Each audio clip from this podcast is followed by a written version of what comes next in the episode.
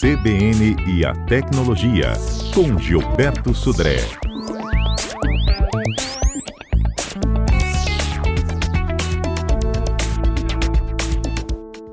Então, Fernando, exatamente. Ah, o Senado aprovou, né, por 44 votos a 32 eh, na terça-feira, o texto base do projeto de lei que cria o chamado Lei da Fake News, né? ou seja, pele da fake news. Né? Agora o projeto uhum. vai para a Câmara dos Deputados. Alguns temas bastante polêmicos estão nessa, nesse projeto de lei.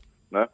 É, primeiro, a questão dessa questão de identificação, na verdade, caiu a obrigatoriedade da identificação né? é, obrigatória no momento da criação da conta, mas ainda assim as redes sociais ainda podem exigir né, a identificação de uma conta se ele desconfiar que é uma conta automatizada, aquelas os robôs, né, por exemplo, da internet. Uhum. Então isso ainda está valendo, ou seja, se a rede social é, ou se o aplicativo de mensagem instantânea achar que aquilo é uma conta fake, né, ou seja, uma conta de um robô, ela pode sim exigir a, a identificação do usuário nesse caso, né? No caso dos perfis automatizados, eles não são proibidos, mas é necessário que o, o provedor, né, ou seja, a rede social, identifique claramente que aquela é uma conta automatizada, que é um robô. Seja, então ela pode existir, mas ela tem, uma, tem que ter uma identificação diferenciada, dizendo que ó, essa conta é uma conta que não é uma pessoa, né, é um, é um aplicativo que está do outro lado fazendo nessa situação. Conteúdos impulsionados, publicitários eleitorais também devem ser identificados segundo o projeto de lei. Então, ou seja, ele tem, tem que ter uma identificação dizendo que é um conteúdo impulsionado, né? E ele tem também que ter um consentimento em lista de transmissão né, para inclusão né, de pessoas em lista de transmissão nessa situação, né, nesse caso. Né, no caso de encaminhamento de mensagens também deve ter limitado, né, e, e uma coisa também que está eh, tá gerando bastante polêmica é que as empresas devem guardar os registros das mensagens que foram enviadas em massa, né, por um prazo de três meses. Então, uma, o que é considerado uma, um encaminhamento em massa de uma mensagem? Aquelas mensagens enviadas para mais de cinco usuários, né, por mais de cinco usuários, isso é considerado é, um, encaminhamento em massa e, então, a, segundo o projeto de lei, as provedores de serviços, né, ou seja, redes sociais e mensagens instantâneas também devem armazenar e, e fazer um log né, dessa situação, nesse, nesse caso. Né. É, no caso de operadoras de telefonia celular, a previsão é que elas têm obrigação de validar o CPF de quem adquiriu um chip pré-pago. Então, todo chip pré-pago tem que ter um CPF validado. Né? Isso mais ou menos já tem as operadoras já estão fazendo isso, até porque a Anatel exigiu isso das, das operadoras, a gente já até comentou sobre isso no CBN Tecnologia, mas então agora Exatamente. ficou formalmente colocado no, no projeto de lei também, né, nesse caso. Né?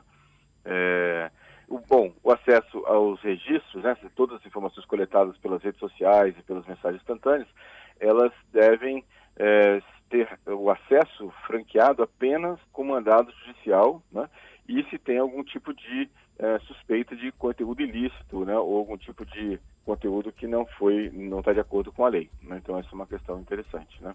Muito bem, Fernando. Então estamos aqui fazendo análise do projeto de lei que foi aprovado pelo Senado, agora vai para a Câmara, né, para ser também discutido lá, e se for aprovado sem alteração, vai para a sanção do presidente, né?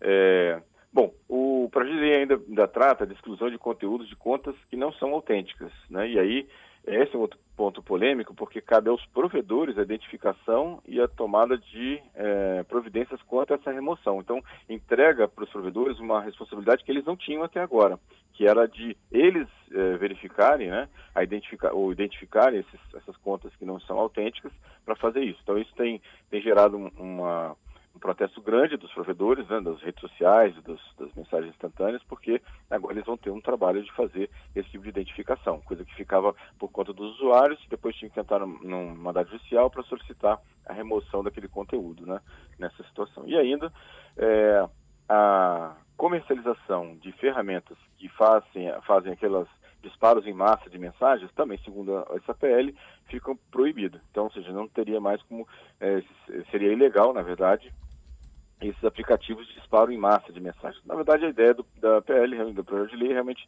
de reduzir é, essa é, inundação né, de, de, fake news, de mensagens de grande, é, grande repercussão que a gente tem por aí. Na verdade, ficariam as, as pessoas que têm perfil nas redes sociais vão ser é, pouco impactadas, né? a não ser a questão, por exemplo, de você ter que se identificar, isso realmente é um ponto polêmico e ruim, na minha visão, mas a questão de você evitar que as, esses bots, é, contas robôs ou contas falsas também na rede, isso, é, isso realmente me parece um ponto positivo né, da, da, do projeto de lei para isso.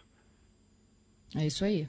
Bom, eu tenho uma participação aqui de um ouvinte, e uhum. é o Marcelo, tá? Ele fala o seguinte: olha, entendo que o que vai acontecer com a aprovação do projeto é que os usuários de redes sociais terão uma espécie de tornozeleira eletrônica. Nenhum país do mundo conseguiu chegar a um consenso sobre o assunto. É verdade, sim, no sentido de, se, se o, a rede social tiver que identificar, mas isso até saiu do projeto de lei, né? não é mais obrigatório a identificação. O que existe é que, caso a rede social identifique que aquele, aquele perfil tem um, uma, um ciclo de postagem ou tem um, um comportamento na rede que supõe-se que é um, uma rede, uma, uma, conta falsa ou uma conta tocada por um aplicativo, a rede social solicitaria a identificação. Então, nesse ponto, realmente, como eu falei, é um ponto bastante polêmico, né?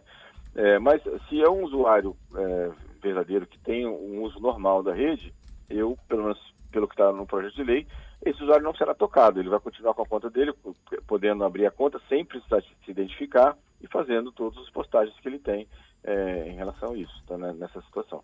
É, é, importante lembrar, Fernando, é, que assim a Constituição brasileira ela permite a livre expressão de ideias mas ela veda o anonimato. Então isso está na nossa Constituição. Né? Então é uma questão já constitucional, né? Ou seja, então, é, ao contrário de outros países que, que, o anonimato é permitido. No caso do Brasil, não é constitucionalmente. Então, isso é, é uma questão realmente polêmica. A gente vai ter que aguardar também a discussão lá na Câmara para ver como é que anda esse, esse processo. Né? Ok. E o boicote ao Facebook das grandes então, empresas? Explica para gente. Isso, o que tudo indica, os boicotes que os grandes anunciantes estão impondo ao Facebook no, no, no, mês de julho agora, não vai ficar restrito aos Estados Unidos. O que acontece é que muitas grandes empresas, anunciantes do, de, do, do Facebook, né, uh, entraram PepsiCo e o outro Verizon, que é um grande Unilever, grandes uh, anunciantes na, do Facebook, simplesmente estão retirando suas propagandas uh, do Facebook, né, ou seja, desmonetizando suas propagandas, porque é, e estão identificando o Facebook como um, uma, um perfil, uma, uma rede social que não tem nenhum tipo de controle, que propaga é, mensagens misóginas, mensagens racistas, né? Ou seja, e o, o Facebook não está fazendo nenhum tipo de ação para poder limitar ou pelo menos reduzir esse tipo de mensagem, como outras redes sociais estão fazendo, pelo menos tentando fazer.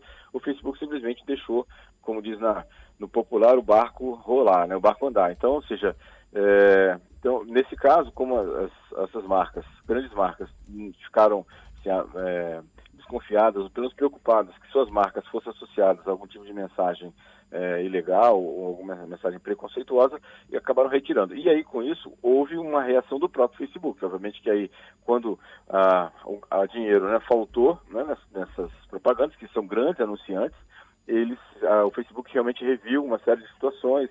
Agora tá, anunciou que vai fazer uma certa curadoria nas mensagens, vai, vai identificar mensagens, até bloquear algumas mensagens que são é, racistas ou, ou, preconceituosas. Então, ou seja, houve uma mudança de, de comportamento do Facebook exatamente por causa desse movimento lá do, do, dos anunciantes que começou nos Estados Unidos, mas agora se propagou pela Europa, em vários outros anunciantes pelo mundo todo. Então isso foi um impacto relativamente grande até na, na, no faturamento do Facebook para isso.